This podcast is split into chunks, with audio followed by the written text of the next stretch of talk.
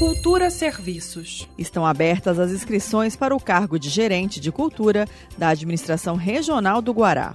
De acordo com o chamamento público, será estabelecida uma lista tríplice com os candidatos mais votados em uma Assembleia do Segmento Cultural.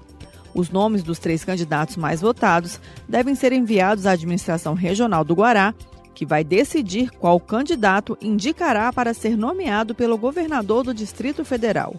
Para concorrer ao cargo de gerente da Gerência de Cultura do Guará, é preciso ser morador e atuante no Guará, possuir notório saber artístico-cultural e conhecimentos técnico-administrativos e comprovar no mínimo dois anos de atuação nas áreas artísticas e culturais.